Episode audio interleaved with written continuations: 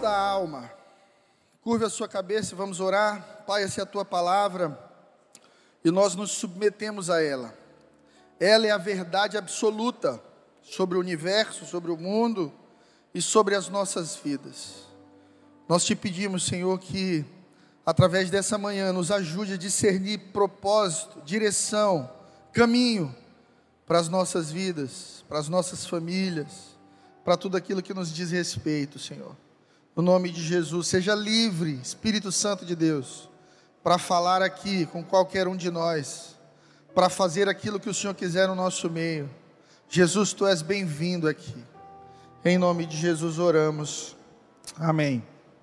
Gálatas 5:19, ora, as obras da carne são manifestas: imoralidade sexual, impureza, e libertinagem, idolatria e feitiçaria, ódio, discórdia, ciúmes, ira, egoísmo, dissensões, facções e inveja, embriaguez, orgias e coisas semelhantes. Eu advirto vocês, como antes já os adverti, aqueles que praticam essas coisas não herdarão o reino de Deus. Quando eu comecei a escrever essa série, Detox da Alma, eu me lembrei de uma consulta que eu fiz alguns anos atrás na Estância Paraíso com a Zenete, com o Dr. Aldrin, que é um médico, pastor, com cinco especializações, um cara muito estudioso na área da saúde, e ele tinha uma máquina lá que você colocava na cabeça, colocava os pés, as mãos, e ela faria uma leitura do seu corpo, das inflamações no seu corpo. Na época eu lutando com é, insônia por causa da vida na música, lutando com intestino irritado, com imunidade baixa, então eu precisava que um médico me ajudasse a discernir o que estava me fazendo mal, o que estava me intoxicando. E ele apontou lá para o computador e disse: Olha, o seu intestino está totalmente irritado. Nós vamos fazer uns testes, uns exames, porque eu tenho uma suspeita grande que você tem intolerância à lactose e que você também tem é, rejeição ao glúten, intolerância ao glúten. E a gente foi tratar e foi descobrir que realmente era isso mesmo.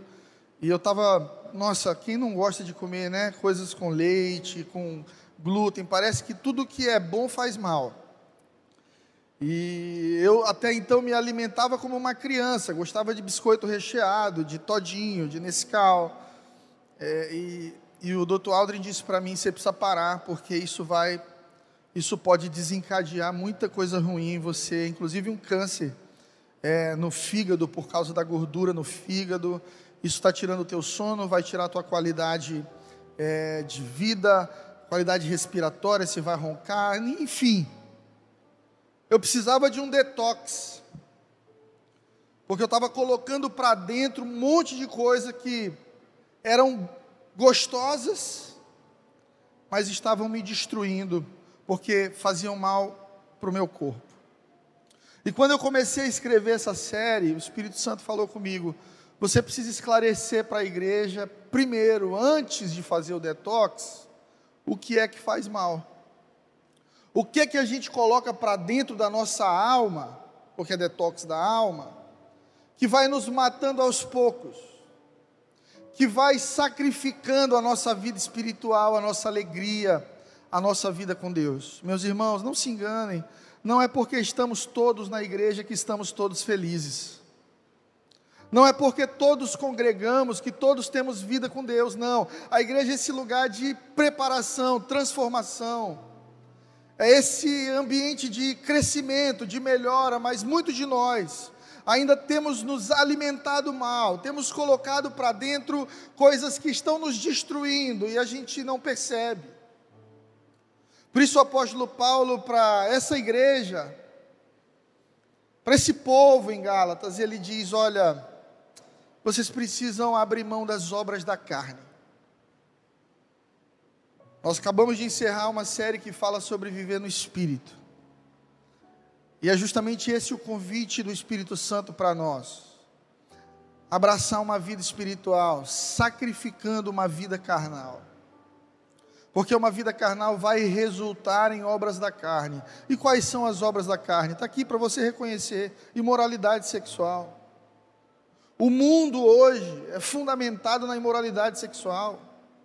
Qualquer empresa que queira vender alguma coisa tem que contratar uma modelo seminua para ficar na foto com aquele produto na mão. Recentemente eu estava numa das avenidas da nossa cidade e haviam moças entregando panfleto de um imóvel a ser lançado. Mas parece que deram para elas calças de lycra dois tamanhos menores. E camisas que só vinham até o início da barriga justamente para expor, para que aquilo chamasse atenção. E eu olhei para os outros carros, haviam homens fazendo piadinha, dando em cima das meninas, e as meninas com vergonha. Eu já trabalhei como promotor, essa coisa de entregar panfleto para ganhar 200 reais por dia. Quando eu conheci Flávia, eu não tinha nada, era liso. E ligeiro eu descobri que eu precisava trabalhar para namorar. E aí uma amiga do bairro disse: Olha, tem uma senhora da casa tal que contrata meninos bonitos. Graças a Deus eu era um menino bonito. Tem hora que beleza ajuda, irmão. Você é um menino simpático. Eu acho que ela vai querer que você trabalhe. Aí me vestiram lá, eu fui para o supermercado. Oferecer lá o biscoito e comer junto. A gente precisa entender isso. Conquistar se posicionar. Eu, apaixonado por Flávia, fui ser promotor. Eu lembro das meninas na UFMA tirando onda comigo porque me deram uma camisa rosa e uma calça meio de lycra também para promover o desafio Sebrae. Botaram uma prancha de surf e eu tinha que convencer universitários a ficarem por oito minutos ali em cima para ganharem uma inscrição. Bem, o que importa é que eu ganhei 600 reais. Comprei um celular para mim da Nokia e liguei para a Flávia pela primeira vez e disse: salva aí que esse é meu número. Mas a gente parar para pensar, tudo hoje está relacionado com imoralidade sexual, impureza, libertinagem, que é muito diferente de liberdade, idolatria quando eu falo idolatria, eu não falo só de deuses estranhos, mas de deuses que a gente levanta na nossa vida, como dinheiro, poder, família. Família é uma bênção, mas nunca pode estar acima de Deus na sua vida. Feitiçaria, ódio, discórdia, ciúmes, ira, egoísmo, dissensões, facções, inveja, embriaguez, orgia e qualquer coisa parecida com isso são obras da carne. E o apóstolo Paulo está dizendo: aqueles que vivem esse estilo de vida não podem herdar o reino de Deus, porque são coisas que vão intoxicando você, sujando a sua alma.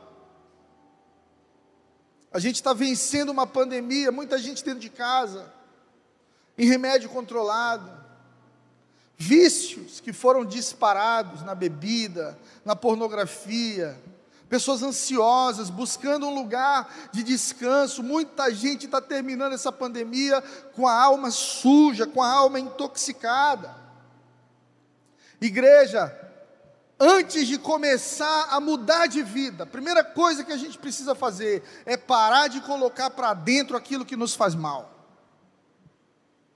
Foi a primeira coisa que Dr. Aldrin me disse. Pera, já já eu te digo o que a gente vai fazer, mas para começar, para de comer bobagem. Para de comer o que te faz mal, cara. Para de ouvir más conversações. Para de achar que é normal sentar numa mesa para falar mal dos outros. Para de achar que é normal sentar com gente que critica a sua fé. Para de achar que é normal ouvir piada imoral. Fecha a porta para uma má alimentação espiritual e começa a te alimentar da palavra de Deus. Exercitar. Colocar o corpo espiritual em movimento através das disciplinas espirituais. A alma do homem, a alma da mulher, é o coração, a mente. Provérbios diz que é a fonte de toda a vida na vida de um ser humano. Se você puder, abra sua Bíblia em Provérbios, capítulo 4, versículo 23.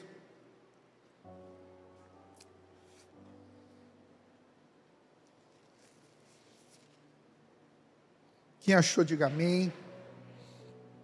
Sobre tudo que se deve guardar, guarda o teu coração, porque dele procedem as fontes da vida.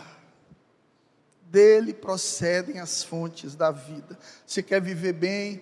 guarda a tua mente, não deixa qualquer lixo entrar na tua mente, não conviva com ciúme de ninguém, não conviva com inveja de ninguém, não viva com ódio de ninguém, aprenda a perdoar rapidamente as pessoas, aprenda a recomeçar nos seus relacionamentos, aprenda a se posicionar quando aquilo te fizer mal, aprenda a buscar a Deus todos os dias.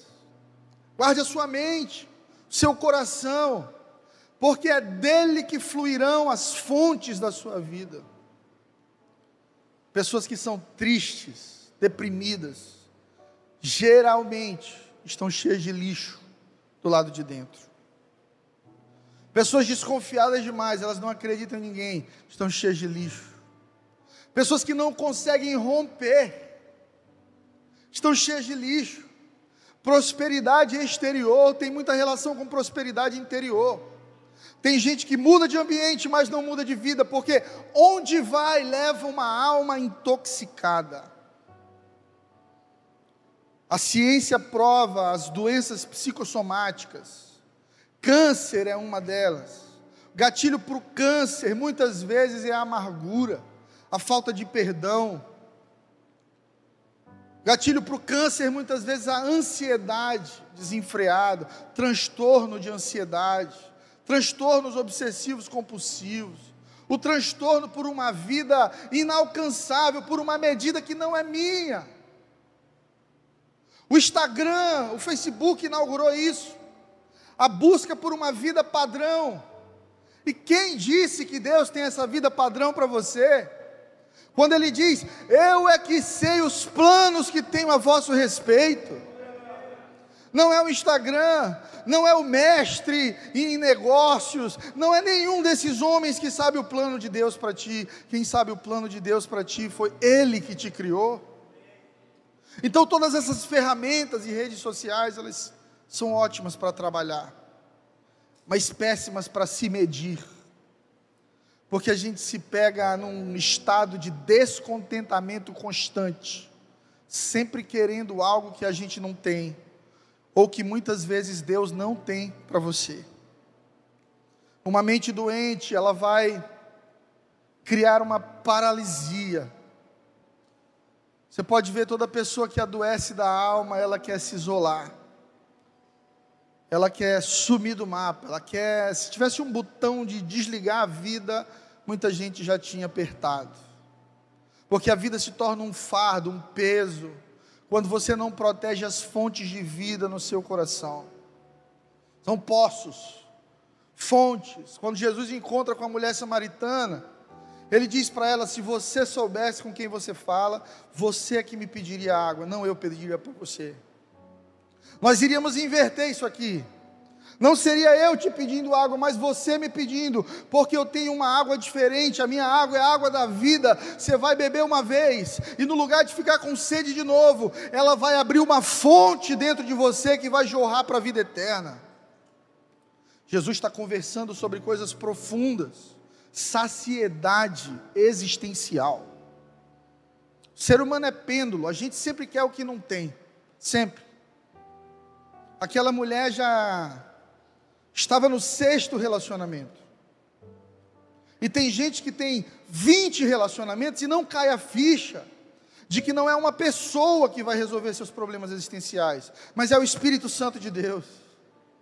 Tem gente que já fez 20 formações e continua atrás da vigésima primeira, porque não entendeu que não é um diploma que vai saciar sua existência, que vai te completar, mas é uma palavra, uma definição de identidade que o seu Criador já te deu em Jesus Cristo. Você é filho. Nós andamos muitas vezes intoxicados como a mulher samaritana, em busca de alguém para resolver nossos problemas existenciais.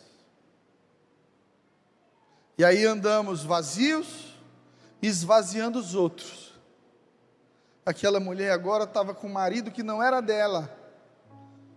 E Jesus, de forma provocativa, diz assim: Vai chamar teu marido. Ela diz: Eu não tenho marido.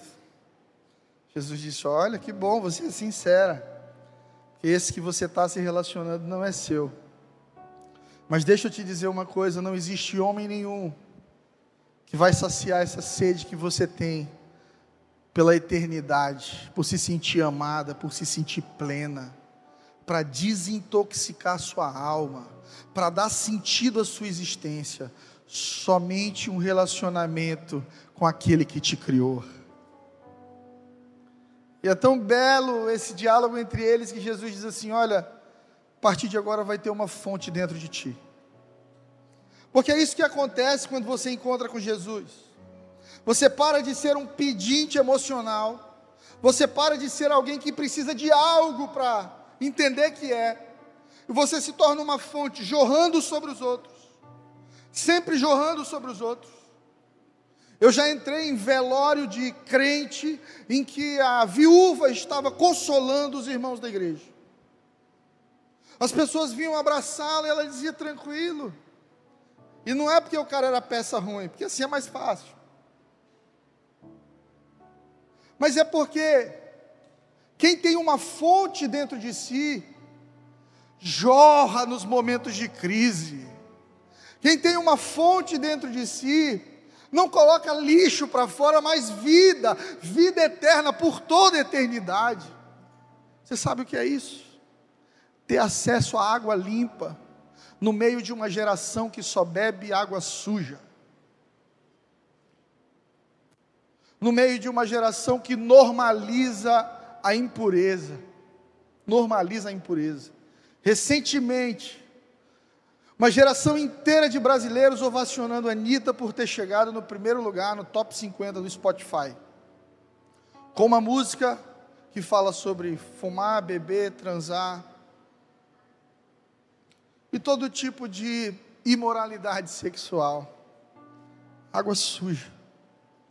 E a gente vai normalizando o gosto da água suja, quando temos disponíveis para nossas almas uma fonte que jorra para a vida eterna. Eu lembro quando eu cheguei aqui no Piauí, Juliano Som, com seus impactos no sertão, fazia um trabalho excelente. E uma vez ele me mostrou uma garrafa PET de refrigerante com o tipo de água que as pessoas bebiam no sertão. Não é água, é barro. E eu perguntei para eles como é que o povo bebe isso. Ele falou, cara, eu também não sei. Mas eles se acostumaram a beber esse tipo de água. Tem muita gente assim no mundo, achando que Viver por aí com uma alma intoxicada é normal, achando que ódio é normal, achando que orgia é normal, achando que inveja é normal, achando que maledicência é normal. Não normalize aquilo que Deus não normalizou. Deus tem água limpa para você e para sua casa. Você tem cuidado da sua mente. É importantíssimo que você, assim como toma banho todo dia, tem alguns irmãos que não tomam. Eu não vou revelar. Geralmente a turma do louvor.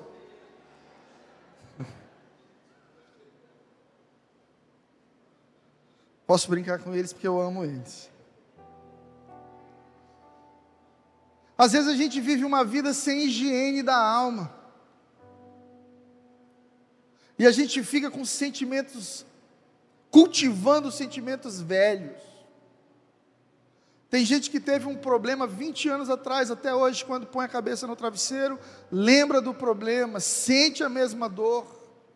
O nome disso é ressentimento, ressentir, sentir toda vez de novo a mesma coisa.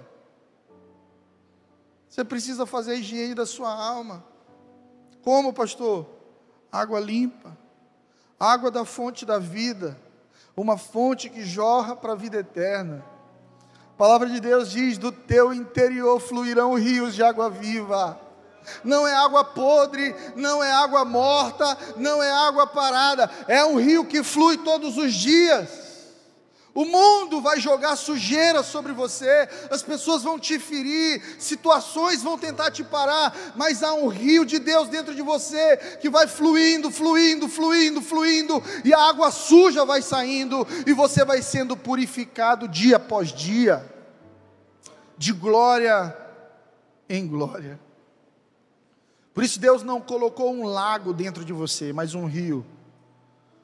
Porque lago acumula sujeira, açude. É água parada, ele seca facilmente no tempo da seca. Se não houver um projeto de irrigação, se não houver uma fonte para trocar aquela água. E Deus, de maneira muito sábia, disse: do teu interior fluirão rios que não existe garantia de que alguém vai lançar sujeira sobre esse rio. Mas se você é um rio, ele vai fluir. E o que era velho vai se passando e tudo se fazendo novo outra vez. Sabe, a higiene da alma também é feita através do perdão, do arrependimento, desenvolvimento da gratidão, de uma vida de oração e meditação. Meu irmão, se a gente orasse, meditasse na palavra do Senhor, o mesmo tanto que a gente acessa o Instagram e o WhatsApp, já tinha todo mundo virado anjo. A gente não prioriza a alma. E por causa disso a gente anda em desequilíbrio. Muitos de nós priorizamos o corpo a gente vai malhar, a gente se cuida. Tem gente que só toma whey. Aí daqui a pouco o espírito, eu preciso garantir a minha segurança e a minha intimidade com Deus. E por isso dentro da igreja está cheio de crente problemático. Porque o espírito dele é redimido, lavado pelo sangue de Jesus. O corpo está em dia, os exames estão ótimos, mas a alma está fedendo. Você já se perguntou por que, que muita gente tem dificuldade com crente? Tem gente que se a gente disser assim, bora para a igreja, se arrepia todinho. Dalai Lama disse: Olha, eu não tenho problema nenhum com Jesus, eu admiro Jesus, eu tenho problema com o fã-clube dele. Muita gente consegue amar Jesus, admirar Jesus, mas não consegue se relacionar com a igreja, porque muita gente dentro da igreja, apesar de ser salvo por Jesus, tem uma alma intoxicada. Por falta de perdão, falta de arrependimento, um espírito que vive sem gratidão, uma igreja que não ora e que não medita. Davi disse: Olha, eu medito na tua lei de dia e de noite. A gente precisa ter uma vida de leitura bíblica, porque é a Bíblia que corrige o nosso coração. Em 1 João capítulo 5, versículo 19. Se você puder, acompanhe comigo. A palavra do Senhor diz assim: Sabemos que somos de Deus e que o mundo todo está sob o poder do maligno. Gente, esse mundo não pertence ao maligno, mas está debaixo da influência do maligno. Debaixo do poder do maligno, até que Jesus venha e restaure todas as coisas. Muita gente faz uma pergunta filosófica: se Deus existe, por que, que existe guerra? Se Deus existe, por que, que existe câncer? Se Deus existe, por que, que existe tanta maldade no mundo? Porque o mundo está debaixo do poder do maligno. Quem entregou esse poder para o maligno? Adão e Eva, quando desobedeceram a Deus. Eu estava explicando isso ontem para discípulos de que você é protegido por Deus enquanto guardado, enquanto decide dentro dos valores e princípios do reino, quando você cruza essa linha, você está sozinho. A Bíblia diz que os anjos do Senhor acampam ao redor daqueles que o temem.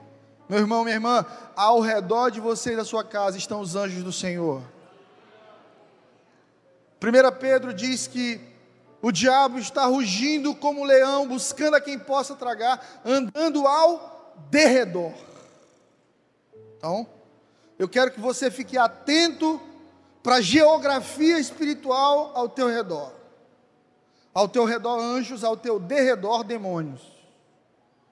Então, enquanto eu caminho ao redor, debaixo, direcionado por uma palavra divina, vivendo em santidade, andando na presença de Deus, eu tenho o reino de Deus jogando do meu lado. Quando eu cruzo a linha do ao redor, eu vou para o derredor. Eu quebro o fluxo divino na minha vida e eu abro uma porta para o agir do inimigo na minha história. O mundo jaz no maligno, o mundo está debaixo do poder do maligno. Como sobreviver num mundo intoxicado por maldade?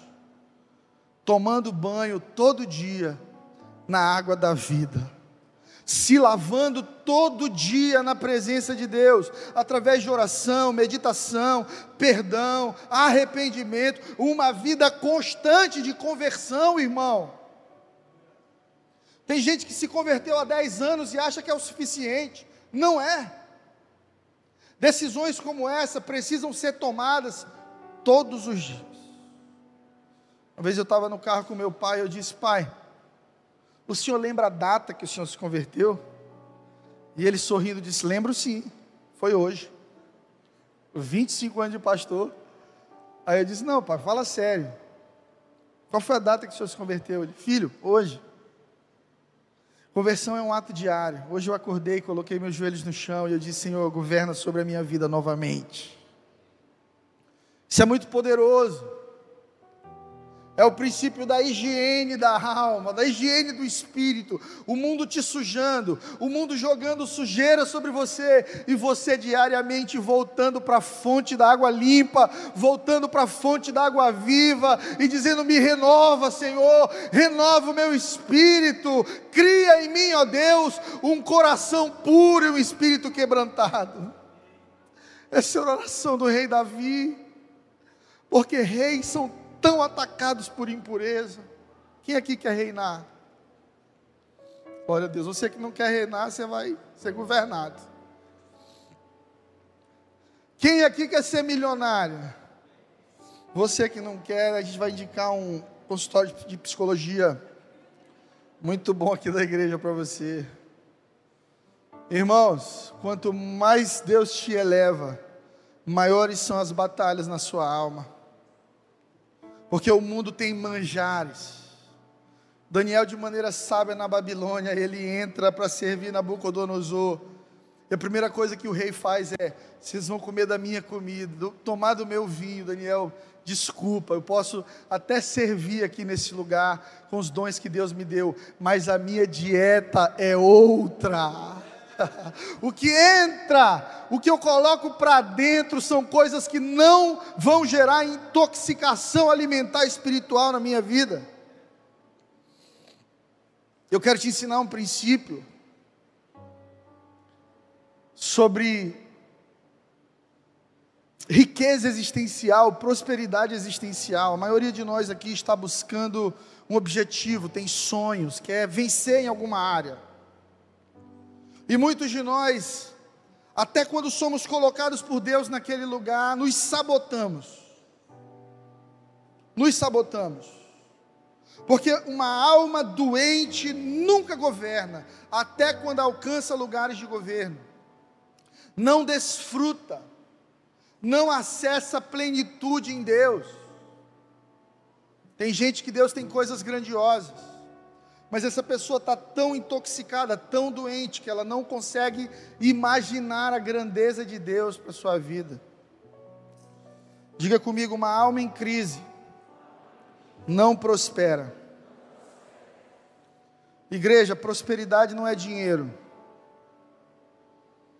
Jacó tinha muitos bens, mas não tinha paz. Jacó tinha muitos bens, mas o seu irmão queria matar. Conflitos familiares, divisão familiar.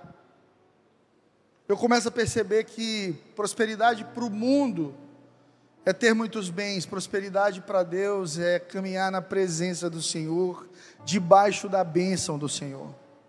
E isso ninguém consegue comprar. Você consegue conquistar através de um relacionamento com Jesus. Entenda que a sua vida exterior é reflexo de uma vida interior. Eu atendo pessoas semanalmente no gabinete, muitas delas querem de mim, como pastor, uma resposta pronta, uma fórmula. Faça isso e sua vida vai mudar. Elas não entendem que o que estão vivendo já é reflexo de uma vida interior. O que você está colhendo hoje é fruto das decisões que você tomou no passado, das escolhas que você fez, talvez até de não escolher. Porque quando você não escolhe, você está escolhendo. Quando você escolhe a neutralidade, você está escolhendo também. É a história do muro entre o céu e o inferno, você conhece? O rapaz morreu e no lugar de céu e inferno ele cai em cima de um muro. E ele olha para o lado do inferno, os demônios estão de boa, jogando lá um baralho, sete maluco, tomando uma Heineken, conversando. E os anjos estão assim, ó, vem, pula, vem, meu irmão. É para cá. E ele fica curioso porque ele não vê proposta nem convite do inferno. Então ele olha para um demônio assim, mais perto do muro e ele diz: Por que, que vocês não me chamam? E o demônio olhou para ele sorrindo e disse: É porque o muro é nosso. Neutralidade é do diabo. Por isso em Apocalipse Deus diz: Porque não és frio nem quente, mas morno, você me dá náuseas. Gente, tem gente que causa náusea em Deus, porque não se posiciona. Você sabe que é Deus dizer isso? Ó, eu olho para Fulano, dá vontade de vomitar, porque é neutro, porque não se posiciona, que é Deus e o diabo ao mesmo tempo, que é santidade e pecado ao mesmo tempo, quer água limpa, mas bebe água suja, quer vida plena, mas se relaciona com aquilo que intoxica a alma, isso é diabólico. Não seja neutro, irmão. Se você não quer Deus, Vá aproveitar a sua vida, porque você vai morrer. E vai para o inferno, mesmo assim, sendo morno dentro da casa de Deus. Se acha que todo mundo que está na igreja vai para o céu? Não. E nem todo mundo que está fora dela vai para o inferno. Conceito de salvação é fé em Jesus Cristo. Para que, que serve congregado da igreja, então, pastor? Para governar na terra, para entender princípios e valores de, do reino de Deus, para manifestar o assim na terra como no céu.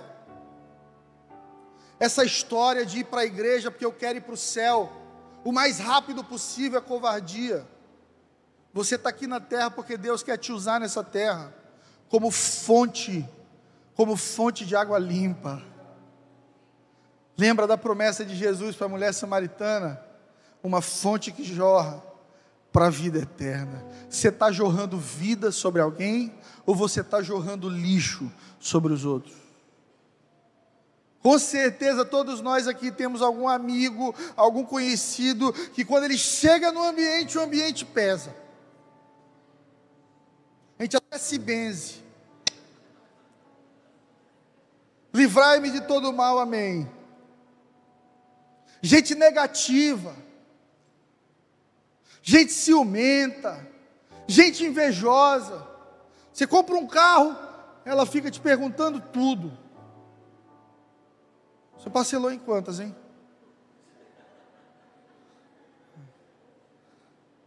Foi 60, não foi? Com certeza. E compra um carro desse se não parcelar em 60 vezes? Fez seguro? Não, ainda não. Olha, tu vai bater esse carro. Tu sabia, uma vez eu, eu tinha comprado uma Hilux.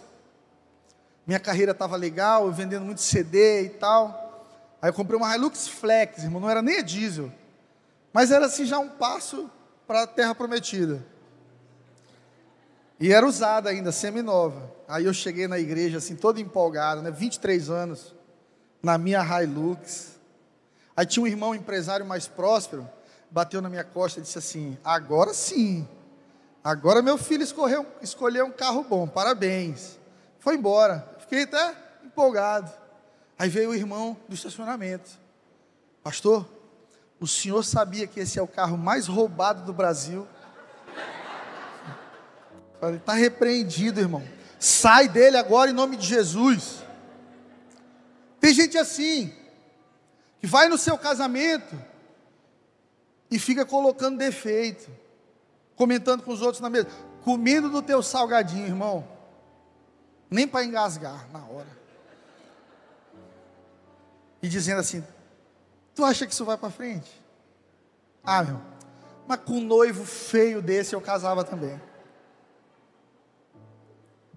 Tem gente cheia de negatividade, de inveja, de obras da carne. Você está bem, você está cheio de fé. Aí a pessoa encosta em você, está sabendo do escândalo com o pastor Fulano lá de São Paulo? Tu está sabendo que cantou tal daquela música que tu canta lá na igreja, caiu em adultério?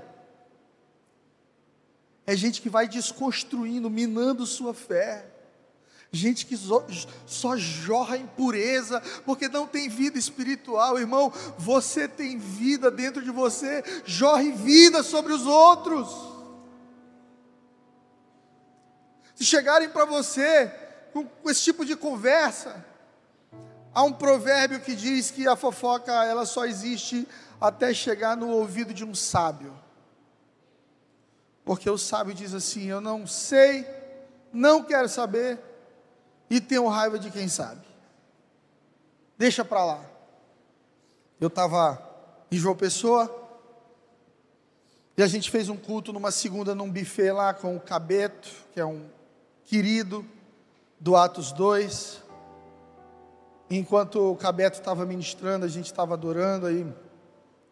Um irmão muito amado, muito querido, mas cansado, ferido, pegou na minha mão e disse: Pastor, eu estou até constrangido, mas assim, tem tanta coisa ruim aqui dentro. Falei, o que, meu irmão? Que eu estou vendo um bando de gente adorando a Deus.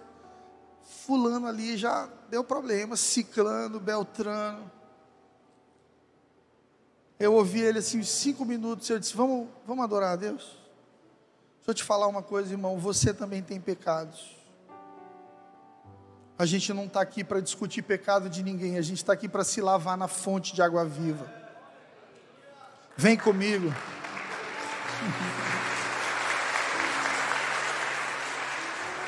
Levantei ele, me levantei e fui adorar a Deus. No final ele estava sentado, já meio cansado. Eu que não sou de brincadeira, botei a mão na cabeça dele. Fire! Eu e ele chorando. Eu abracei ele, eu disse: Você é muito amado, você só está cansado. Deus vai renovar o amor em você por vidas, por pessoas. Não tem como cuidar de vidas e não se sujar com fralda suja, irmão.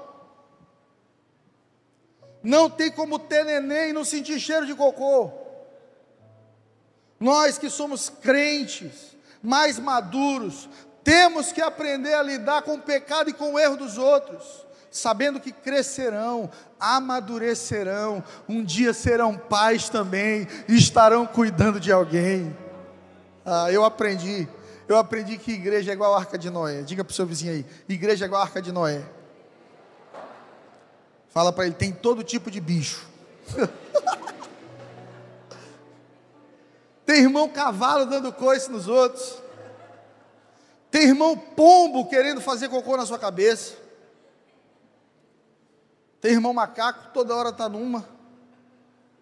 Toda hora ele está num galho. Agora, pula da arca para você ver o que acontece. Não tem vida lá fora. Eu fico imaginando o nível de perturbação na cabeça de Noé. Eu moro num condomínio e nesse condomínio tem um pincher que precisa de libertação. Eu tenho certeza absoluta. O diabo usa esse cachorro na minha vida. Porque ele só late uma hora da tarde, depois que eu almoço, quero me deitar meia hora. Parece que o diabo vai lá e diz: late, demônio. E eu já orei, já. Já passei na frente da casa e disse: Senhor, leva teu cachorrinho. É teu, Senhor. Pode levar. Mas Deus está querendo tratar comigo. Irmão, imagina. Pensa comigo numa arca cheia de pincher. Bode, cachorro, gato, passarinho, arara, jumento, porco. Pensa no cheiro da arca, irmão. Eu tenho certeza que Noé olhava para a janela esperançoso. Quanto tempo eu nado se eu pular daqui? Mas aí vinha sobre ele assim uma revelação espiritual de só tem salvação dentro da arca. A igreja de Cristo é a arca da nossa geração. A gente tem que lidar com barulho, às vezes com mau cheiro. Mas Deus olhou para nós aqui e decidiu chamar de sua igreja, seu povo. Seu, nós somos tão diferentes. Somos tão diferentes. Nós temos mania de categorizar pecado. Aí achamos que um pecado é gravíssimo, mas o nosso é suave. E intoxicados por uma cultura mundana, vamos, vamos construindo muros no lugar de pontes.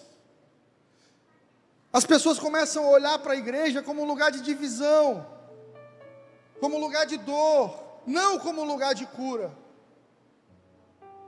Porque vamos ferindo uns aos outros. Geralmente porque gente mais madura não amadureceu. E aí quando é insultado por uma criança ou quando tem de lidar com comportamento infantil, se ofende. Eu aprendi isso muito cedo, eu fui consagrado pastor com 19 anos. E eu lembro que com os 23 eu queria matar todo mundo. Eu cheguei no gabinete do meu pai chorando, eu digo, pai, eu tô para botar uma bomba em mim, entrar no culto. E dar um grito assim, me explodir com a galera, né? E meu pai disse, filho, desse jeito você não vai durar muito. Você precisa aprender a liderar, sem levar as coisas para o lado pessoal você precisa aprender a liderar as pessoas considerando a fraqueza delas. Jesus morreu na cruz, considerando a tua fraqueza. Jesus se abaixou para lavar os pés de homens fracos e pecadores, porque é esse o coração de um homem sábio, de um homem nobre. Imagina se a igreja de Cristo abraçasse, tendo uma alma curada, a cultura do lava-pés. Porque essa é uma cultura do céu. Lavar o pé, até de quem vai te trair. Quem aqui colocaria para trabalhar dentro de casa um traidor? Quem aqui contrataria na sua empresa um traidor? Quem? Jesus fez isso. Para mim a coisa mais incrível é quando Judas vem trair Jesus com um beijo. Jesus olha para ele e diz assim: Aqui vens, amigo. Você chamaria um traidor de amigo? Jesus chama, porque Ele sempre te dará a oportunidade de ser melhor, até no momento mais crucial dos teus erros. Jesus sempre olha para você com olhos bons, porque se os teus olhos forem bons, todo o teu corpo será luz. Isso é maturidade. Alguém te ofendeu? Você diz assim, não, é porque meu irmão é mais novo. Ele ainda não entendeu. Ele ainda não experimentou do que eu estou experimentando. Ele vai crescer. Deixa lá, deixa quieto. Que Deus o, o, guarde, que Deus faça com que ele cresça. Vai chegar um momento de crescimento na vida dele, como chegou no meu. Maturidade. A ofensa é proporcional à maturidade. Você que tem problema com ofensa, que se ofende com todo mundo, até com o pitcher do seu condomínio. Você precisa amadurecer Porque maturidade está, está, ela se relaciona diretamente com a ofensa. Gente que se ofende demais é muito imatura. Gênesis 26, 12, para a gente terminar.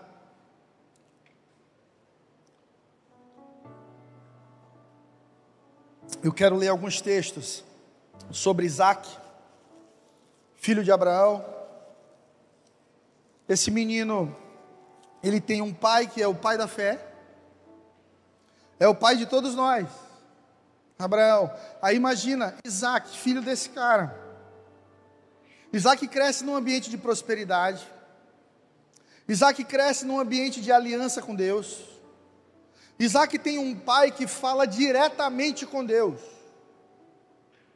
Isaac tem um pai que foi até as últimas consequências por decidir ser um homem espiritual a ponto de colocar o próprio Isaac no altar. E Isaac não era bebezinho, como muita gente pensa. Os estudiosos dizem que Isaac já tinha aí oito para cima. Oito, nove, dez anos. Tanto que, em algum momento, Isaac diz assim: Pai, a gente tem lenha, a gente tem altar, cadê o sacrifício? Tipo, já estou achando estranho isso aqui. Se fosse eu, meu pai não me pegava. Não ia ter sacrifício. Mas aquele menino confia tanto no relacionamento do seu pai com Deus que ele entra no altar, deita. Porque o seu pai disse para ele: Deus proverá. Deus proverá. Diga comigo: Deus proverá. Essa era a certeza do coração de Abraão. Que nos momentos mais poderosos da vida dele, e nos mais difíceis, Deus sempre ia prover. Nós temos aqui Isaac, Gênesis 26, 12: semeou Isaac naquela terra, e no mesmo ano recolheu cem por um, porque o Senhor o abençoava. Essa terra que Isaac semeou era o deserto. Pensa comigo, quando a gente quer comprar uma terra para semear, a gente quer a melhor terra. Tem gente que paga pesquisa de solo para saber se vai dar ou não vai. Se não der, não compra. Na época de Abraão e Isaac não se tinha essa ciência. Isaac contava com o Senhor da terra, com o Deus do seu pai, o Deus de Israel. E num tempo de crise, Toda a terra estava em fome, é o que diz o capítulo 26 de Gênesis. Em casa você pode ler. A terra passava por fome geral. Isaac estava de boa, prosperando. Isaac prosperava no deserto, porque prosperidade de verdade flui de uma alma curada. Irmão, se você está batendo cabeça, já faliu 4, 5, 6, 7, 8 vezes, não é somente uma assessoria, não é somente apoio de uma empresa que pode te ajudar a corrigir os teus problemas. Não, não, não. Você está quebrando porque você tem uma alma intoxicada. Porque gente quebrada quebra. Diga para o seu vizinho: gente quebrada quebra. Quebra tudo. Quebra casamento, quebra relacionamento com filho, quebra empresa, quebra financeiramente. Aí ganha 5 mil, mas quando eu ganhar 10 eu vou estar bem. Quebra com 10. Não, mas se o limite do meu cartão for 20, aí vai dar tudo certo. Quebra com 20. Tem uma alma quebrada. A crise é uma encruzilhada para a alma. E a crise é divina. A crise é uma oportunidade de Deus para você prosperar. Mas muitas pessoas escolhem o caminho do fracasso. Entenda a condição da sua alma, determina o seu futuro. Seja sincero com aquilo que você é, busque transformação para que o seu futuro seja abençoado. Salmo 42, vamos ler. Um dos salmos mais lindos que Davi já escreveu. Assim como a corça suspira pelas águas, assim suspira a minha alma por ti, ó Deus. A minha alma tem sede de Deus. Você vê que a nossa alma tem sede, assim como a da mulher samaritana? Do Deus vivo, quando entrarei e me apresentarei diante da face de Deus? As minhas lágrimas me servem de mantimento, de dia e de noite, enquanto elas me dizem constantemente: Onde está o teu Deus? Quando eu me lembro disso dentro de mim, derramo a minha alma, pois eu havia ido com a multidão, fui com eles à casa de Deus, com voz de alegria e louvor, com a multidão que festejava, porque estás abatida, ó minha alma, porque te perturbas em mim. Espera em Deus, pois eu ainda o louvarei pela salvação da sua face. Ó oh, meu Deus, dentro de mim a minha alma está abatida, por isso eu me lembro de ti, desde a terra do Jordão, desde os Hermonitas e desde o pequeno monte. Um abismo chama outro abismo, ao ruído das tuas catadupas, todas as tuas ondas e vagas têm passado sobre mim Contudo, o Senhor mandará a sua misericórdia de dia e de noite os seus louvores estarão comigo. Uma oração ao Deus da minha vida. Direi a Deus, minha rocha, por que te esqueceste de mim? Porque ando lamentando por causa da opressão do inimigo, com ferida mortal em meus ossos me afrontam os meus adversários e todo dia me dizem: Onde está o teu Deus? Porque está abatida a minha alma e porque te perturbas dentro de mim. Espera em Deus, pois ainda o louvarei, o qual é a salvação da minha face, do meu Deus. Esse salmo mostra um homem em crise, uma alma intoxicada pelo medo, pela perseguição, pela ausência de Deus. Irmão, você já reparou que às vezes, nos momentos mais importantes da vida da gente, quando Deus precisava falar, Deus fica calado? E um dia desse, um irmão me escreveu, pastor, o que significa o silêncio de Deus? O silêncio de Deus significa que ele já falou e agora Ele espera que você obedeça. Alguns de nós aqui queremos que Deus fale duas, três, quatro, cinco, seis vezes. Deus não é menino. Quando Deus te dá uma palavra, Ele espera que você se mova. Se você não se move, Deus não te dá nenhuma outra palavra. Olha o que Deus diz para Isaac no meio da crise: não desça ao Egito. Em Gênesis 26, 2 o Senhor apareceu a Isaac e disse: Não desça para o Egito, procure se estabelecer na terra que eu te indicar. Permaneça mais um pouco nessa terra, e eu estarei com você e te abençoarei, porque a você, Isaac, e seus descendentes eu darei todas essas terras e confirmarei o juramento que fiz a seu pai Abraão. Deus começa a falar com Isaac dando uma ordem: não desça para o Egito, o Egito é sempre uma descida. Me ajuda a ministrar para o irmão que está do lado aí. Diga: o céu é para cima, o Egito é para baixo. Em momentos de crise, o nossa, nossa maior tentação é descer para o Egito. Você sabe o que Egito representa na Bíblia? Símbolo do Egito. Por isso que Deus tira o povo do Egito, põe no deserto e em seguida na terra prometida. Egito simboliza mundo.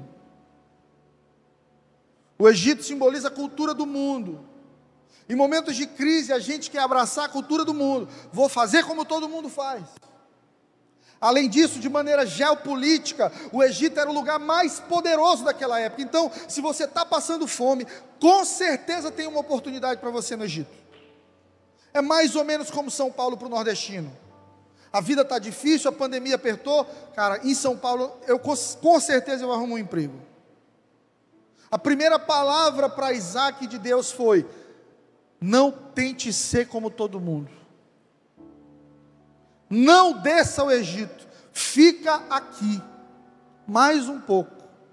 Eu vou te dar uma direção diferente e vou te abençoar de maneira grandiosa. As aparentes vantagens do mundo, meu irmão, minha irmã, podem ser laços mortais. O Egito era o lugar mais provável de crescimento e prosperidade, mas prosperidade de verdade está aonde a palavra de Deus nos diz. Sabe o que aconteceu com Isaac? Permaneceu, abriu poços, prosperou, porque se movia por direção de Deus. Uma alma cansada se move por necessidade. Por isso que Satanás tentou Jesus no deserto no último dia. Porque quando você está com fome, você negocia coisas preciosas por um preço barato. Você lembra de Jacó e Esaú? Esaú morto de fome. Jacó tem comida.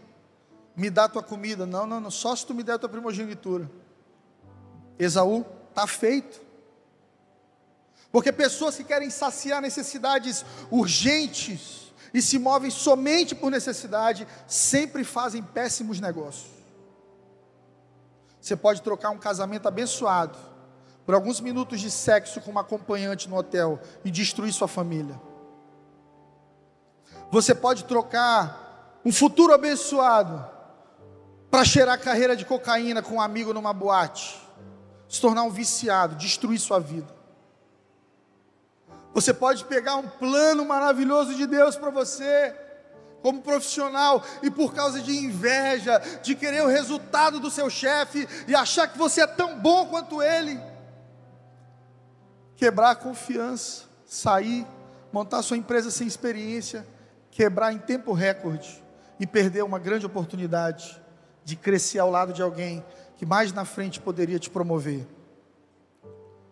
Quando a gente está com fome demais, a gente sempre faz um péssimo negócio. Pessoas com fome demais são pessoas com a alma doente, porque quem tem o Espírito Santo de Deus anda saciado, porque de dentro deles flui um rio de água viva que jorra para a vida eterna. Isaac aprendeu o valor da aliança com Deus, porque via o seu pai decidindo, priorizando a vontade de Deus. Quem é pai aqui? Seu filho está te assistindo, cara. A vida espiritual do seu filho será um reflexo da sua. De verdade. Olha como está a vida de Isaac, por causa de Abraão. Vale a pena servir a Deus. Quando você honra a Deus, quando você mostra para o seu filho, eu, eu honro a Deus, filho, Deus é a minha prioridade. Seu filho nasce protegido por uma aliança que começou em você. E talvez no pior dia da vida dele, ele se lembre: o Deus do meu pai é real eu vou orar e o Deus do meu pai vai responder.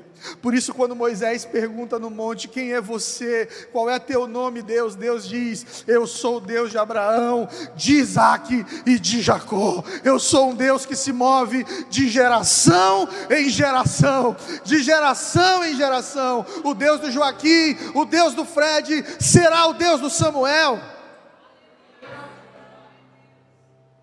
É nossa responsabilidade guardar a nossa aliança com Deus. Eu achei tão lindo durante a pandemia.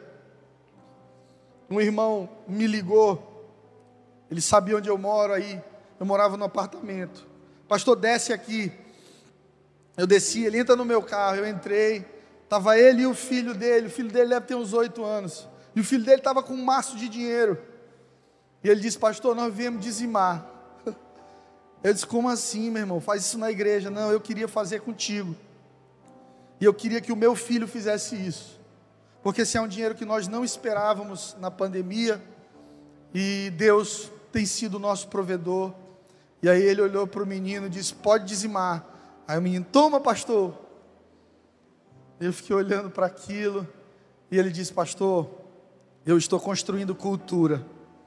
Eu quero que o meu filho, quando crescer, se lembre que o pai dele tinha uma aliança com Deus em todas as áreas das nossas vidas. E quão poderoso é isso na vida de Abraão. Isaac esteve deitado no altar, e agora Isaac já é homem, e Deus está dizendo: não se move, não vai para o Egito, fica aqui. Eu cuidei de Abraão, eu vou cuidar de você também, menino. Isaac fica, Isaac honra, Olha o que acontece com Isaac no versículo 12 do capítulo 26 de Gênesis. Para a gente terminar, eu já disse isso quatro vezes. Eu me emociono, eu sou terrível, eu falo demais. Gênesis 26, 12. Isaac formou lavoura naquela terra, e no mesmo ano colheu a cem por um, porque o Senhor o abençoou. O homem enriqueceu, e a sua riqueza continuou a aumentar, até que ficou riquíssimo, possuía tantos rebanhos e servos que os filisteus invejavam. Irmão, o que Deus tem para você é abundância, ainda que num lugar improvável, ainda que no Piauí ou em Teresina.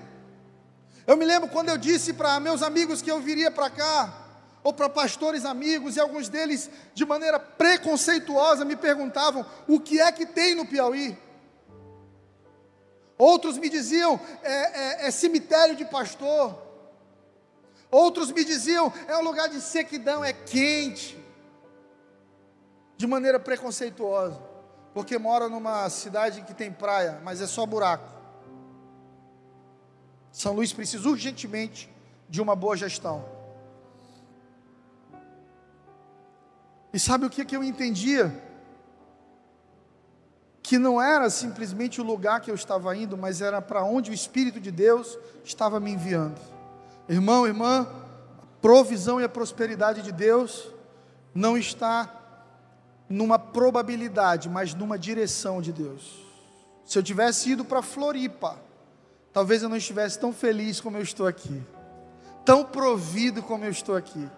Se eu tivesse ido para São Paulo, Talvez eu já tivesse brigado com a minha mulher por quatro anos e decidindo voltar para o Maranhão, mas o Senhor me plantou num lugar improvável, e nesse lugar o Senhor tem cuidado de nós. Porque não é sobre um lugar, é sobre aliança com Deus vivo, irmão. Se você permanecer onde Deus te pediu para permanecer, Deus vai cuidar de tudo. Se você fizer o que Deus te pediu para fazer, Deus vai cuidar de tudo. O Deus de Abraão também se tornou o Deus de Isaac. Isaac avançou abrindo novos poços, onde ele colocava a planta do pé, Deus abençoava. Você conhece a história de Isaac? Os filisteus ficavam tapando os poços dele. É isso que filisteu faz: entupir poço de gente que está fluindo, perseguir quem está bem. Quem aqui tem algum inimigo na vida que fica te perseguindo? Só eu? Meu, fiquei até ruim agora. Desde pequenininho, gente. Eu tinha 16 anos de idade, eu queria cantar. E meu pai contratou um professor de música para mim. Aí ele disse: canta uma música. Eu comecei a cantar, ele foi se afastando. Ele olhou para mim e disse: Cara, quando tu canta, parece que tem um bicho dentro de ti. Faz o seguinte: foca no instrumento, toca guitarra, toca bateria, você nunca será um cantor. Eu encontrei esse cara há cinco anos atrás, no colégio da minha filha. Aí ele me olhou e disse: Ouvi tua música na rádio. Aí eu abracei ele, falei: Cara, obrigado pelo incentivo. Aí ele ficou rindo, disse: Perdão, cara. Eu, mas na época tu cantava ruim mesmo. Mas tem gente assim, o poço dela está entupido. Por causa disso, ela não consegue ver o poço de ninguém fluindo. Sabe o que, que Isaac fazia? Não discutia com o filisteu, seguia adiante e abria novos poços. Eu quero te convidar a abraçar essa filosofia de vida. Não discuta com o filisteu. Não perca seu tempo discutindo com Sambalat e Tobias. Quando eles vierem jogar pedra num poço, você dá mais um passo, abre um novo poço. Você dá mais um passo, abre um novo poço, e onde você for, a mão do Senhor te prosperará. Porque prosperidade é fruto de uma alma.